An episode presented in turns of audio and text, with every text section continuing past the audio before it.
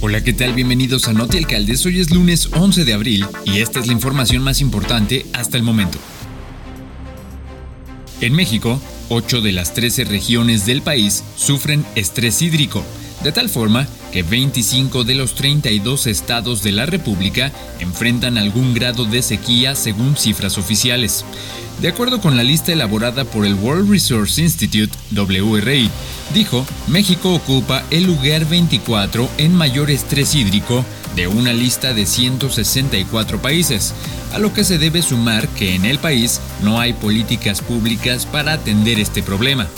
Tania Mijares comentó que más de tres cuartas partes de la población mexicana, que representa el 77%, viven en zonas donde la disponibilidad de agua es baja y 10 millones de personas no tienen acceso de manera continua y segura, en especial en zonas periféricas urbanas, marginales y en el campo. Dijo además que el tratamiento inadecuado de las aguas urbanas e industriales se deteriorará a la calidad del agua, que constantemente se recicla, siendo este uno de los factores de vulnerabilidad hídrica más importantes que se enfrentan.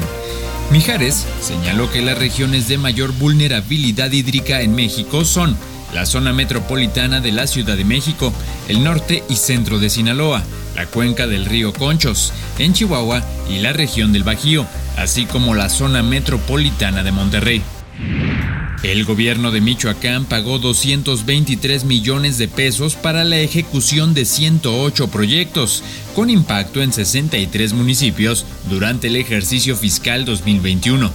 Alfredo Ramírez Bedoya dio a conocer que durante el primer trimestre de su administración se pagó 300% más de recursos del Fondo de Aportaciones Estatales para la infraestructura de los servicios públicos municipales. Argumentó que gracias a la modificación de las reglas de operación, los recursos 2021 se ejercieron correctamente, con una extensión en el plazo de conclusión de obras al 31 de marzo de 2022 destinando un monto de 263 millones de pesos divididos en 108 proyectos para 63 municipios. Asimismo, durante el primer trimestre del presente año se autorizaron 63 proyectos a 28 municipios de la entidad, con un monto pagado de 45.1 millones de pesos. La secretaria del Medio Ambiente y Desarrollo Sustentable de Baja California, Mónica Juliana Vega Aguirre, presentó una serie de iniciativas para generar un turismo de aventura, seguro y responsable para el medio ambiente.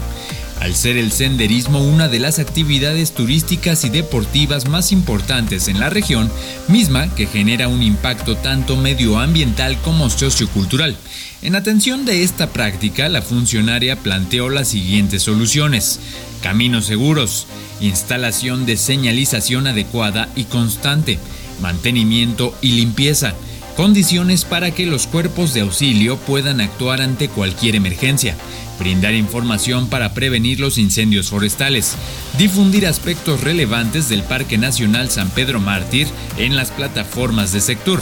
con el objetivo de tener más visitantes, en la reunión también estuvo presente el secretario de Turismo Federal, Miguel Torruco Márquez, quien a su vez presentó la política turística del Estado mexicano.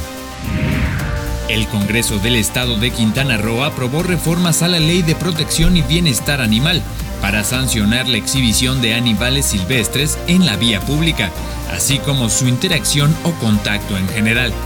con las reformas a las fracciones 12 y 13 del artículo 40 y el artículo 121 y una adición a la fracción 13 del artículo 40, todos de la Ley de Protección y Bienestar Animal del Estado de Quintana Roo, queda prohibido tocar, cargar y tomarse fotos con animales silvestres en vía pública.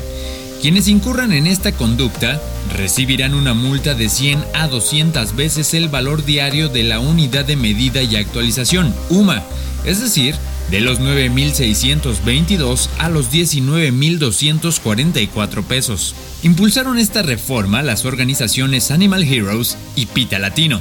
Asimismo, el Congreso expidió la Ley de Responsabilidad Ambiental del Estado de Quintana Roo y se aprobaron reformas y adiciones a diversas disposiciones de la Ley del Equilibrio Ecológico y la protección al ambiente, así como una adición a la fracción 3 al artículo 179 del Código Penal, las cuales tienen como objeto principal la implementación del nuevo régimen jurídico de responsabilidad ambiental en la entidad.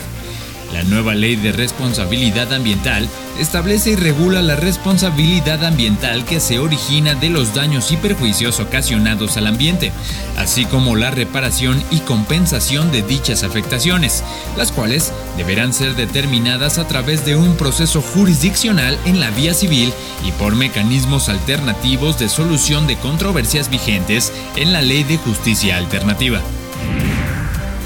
De enero a junio de 2021, un total de 145.159 personas fallecieron por enfermedades del corazón, 74.418 debido a diabetes mellitus y 44.197 personas por tumores malignos, según la estadística de defunciones realizada por el Instituto Nacional de Estadística y Geografía, el INEGI. Por influenza y neumonía perdieron la vida 20.956 personas. Las enfermedades del hígado provocaron la muerte de 20.644 personas y las enfermedades cerebrovasculares 18.843 decesos,